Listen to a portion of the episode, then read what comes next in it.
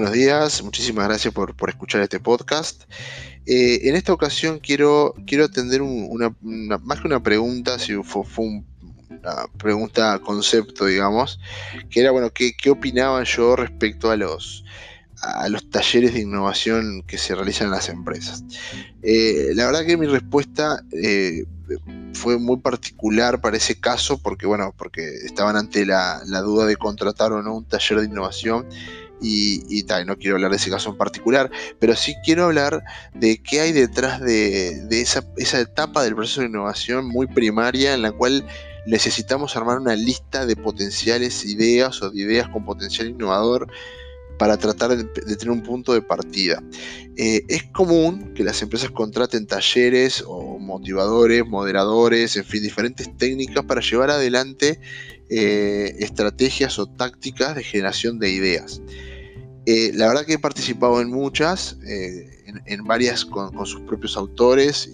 o si no con gente también de, renombre este, en, la materia, en la aplicación de estas metodologías, y debo decir que funcionan, son este, que funcionan desde el punto de vista de que generan ideas, o sea, queremos, queremos generar ideas, bueno, nos juntamos, aplicamos esta metodología y se generan un montón de ideas.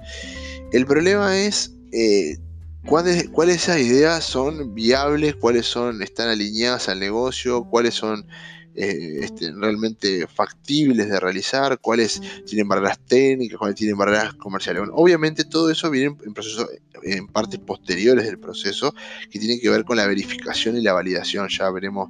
en algún otro, otro podcast, este, entraremos un poco más en detalle en esas partes del proceso. Pero en definitiva, mi experiencia es que aplicando esas técnicas, se logran algunas cosas muy interesantes, como por ejemplo hay una en particular que te obliga como a, a, primero sacarte todas las ideas obvias y después dicen, bueno, no vamos a trabajar con nada de esto, pensemos en otras ideas que no están en esas hojas de lo obvio. Eso que es una, parece una tontería, te obliga a salir de la zona de confort, de, proponer ideas como más de lo mismo y buscar ideas con un poquito más este, ambiciosas y con potencial disruptivo. La verdad que debo admitir que esa técnica está muy interesante a que le interesa saber más, este, me contacta a través de innovemos.org, sección preguntas. Ahí nos envían si quieren más información sobre esta metodología. Pero en particular, eh, lo que quería decir es eh, que aunque funcionen, eh, el problema está en que surgen muchísimas este, ideas que, hay que validarlas como todas, por supuesto, pero que requiere un esfuerzo muy, muy especial de validación, porque están como, pueden estar como muy alejadas de lo que es la empresa en este momento. Y, de pronto funciona muy bien para empresas que, no tienen apuro por innovar o que tienen un pipeline, pipeline de trabajo muy grande, que ya saben qué es lo que van a hacer en los próximos años y están buscando qué hacer en los próximos 10 años. O sea, realmente un, una búsqueda de la innovación de largo plazo, profunda, eh, con, potencial disruptivo. Pero ahora, si vamos a la innovación más terrenal, que es la innovación que todas las empresas tienen que hacer el año que viene para poder sobrevivir, este, ese, ese tipo de innovación es mucho más pragmática, es una innovación que, bueno, vayamos al grano, ¿qué, qué ideas tenemos arriba de la mesa?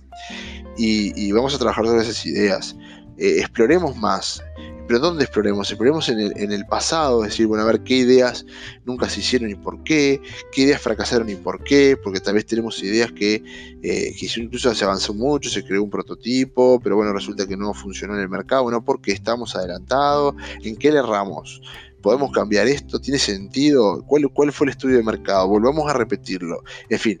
eh, trabajar muchísimo sobre las ideas que ya están. Eh, el riesgo que eso tiene, obviamente, es que seguramente este, cueste mucho más salir de la zona de confort. Ahí es clave la persona que los acompaña en este proceso de innovación, esa persona externa a la organización que los obliga a, pensar diferente, a cuestionarse. Eh, ese, rol es muy importante en el proceso de innovación, sea cual sea la metodología que apliquen, en mi experiencia es súper importante. Este, no tiene por qué ser un especialista en la metodología, pero sí que por lo menos tenga la conciencia de que tiene que llevar el proceso al máximo, exigir, exigir a los participantes de que, bueno, tratemos de no hacer siempre lo mismo.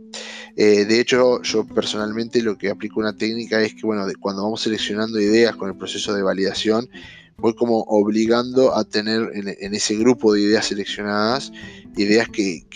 bueno, que por ejemplo siempre digo, si vamos a generar eh, tres ideas, tres para tres potenciales productos, hagamos un producto eh, en el cual dominemos la, técnica pero que no conozcamos el mercado, otro que dominemos el mercado pero no conozcamos la técnica y después otro que bueno que no dominemos ni el mercado ni la técnica, este, porque bueno es, como el que nos va a llevar a, salir realmente de la zona de confort. Y por supuesto algunos productos que en el cual dominemos la técnica y el mercado, obviamente que, también es importante tener porque bueno en nuestro portafolio de, nuevos productos es, es, importante tener un equilibrio, ¿no? No, no no, apostar todo a cosas totalmente desconocidas, porque ahí estaríamos jugando un partido de invención o de, o de I más D muy, muy arriesgado.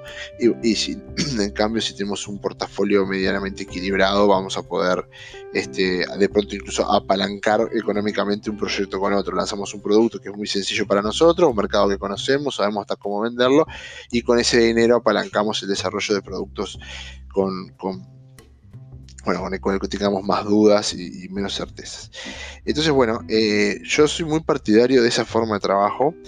Eh, esto no quiere decir que no hagan talleres, digo, no, no, no, me malinterpreten, los talleres son muy buenos, de hecho yo he participado muchísimo y seguiré participando, obviamente más con una visión de, entender las técnicas y bueno, incorporar conocimiento, porque este, nosotros trabajamos con una metodología que siempre decimos una metodología propia, pero no deja de ser eh, la experiencia de, nuestra vida en, en, innovación, en creación de productos, y vamos tomando, aprendiendo cosas y tomándoles y aplicándoles, y bueno, es una metodología, pero, pero no deja de ser un conjunto de experiencias simplemente que las adaptamos mucho a los clientes. Pero bueno, ustedes tienen que hacer lo mismo, o sea, tienen que, tienen que pasar por distintos procesos y aprender como, como innovadores que son a, adquirir herramientas para las distintas partes del proceso y en particular cuando hablamos de generación de ideas, también es importante que, adquieran distintas herramientas. Así que no me parece mal que hagan talleres, lo único que, que les pediría es no se queden con los talleres solamente, no se queden con esa eh, lluvia de ideas y bueno, dijimos, bueno, vamos a trabajar con esta lluvia de ideas que salieron del taller. No, no se queden ahí, hagan, hagan este, otro tipo de, exploración de ideas. Este, más orientadas a, entender la interna y entender qué proyectos, como les decía, qué proyectos hubieron, cuáles nunca se hicieron, qué ideas se propusieron y no había dinero en su momento para hacerlo. Es decir, busquemos más también en lo pragmático, en lo obvio, consultemos a clientes, consultemos especialistas, este, a eh, lo que le llaman los, futurólogos, futuristas, este, no, muy, no muy volados, porque bueno, les va a hablar de, cosas de muy, muy lejos, pero sí futuristas que hagan análisis concretos de tendencias para que les puedan, bueno, decir, esto va a pasar en 10 años, esto va a pasar en 5, esto va a pasar en 3, está todo alineado y estos son los argumentos, estos son los estudios, a ese, tipo futurista me refiero. Eh, es que bueno, que cada vez las empresas cuentan más con roles de ese tipo, lo cual me parece fantástico.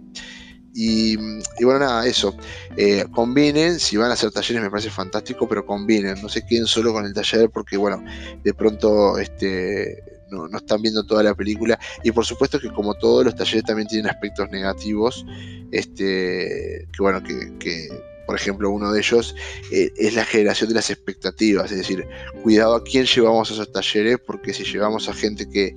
que de alguna manera interpreta esto como, bueno, gracias a esto ahora vamos a hacer un montón de cosas que siempre quisimos hacer y nunca pudimos, pero después termina resultando que la empresa decide no avanzar en muchas de esas iniciativas porque realmente son muchas, porque algunas son inviables, porque sea, o sea, hay que trabajar muy bien las expectativas, hay que entender a quién se invita y cómo se invita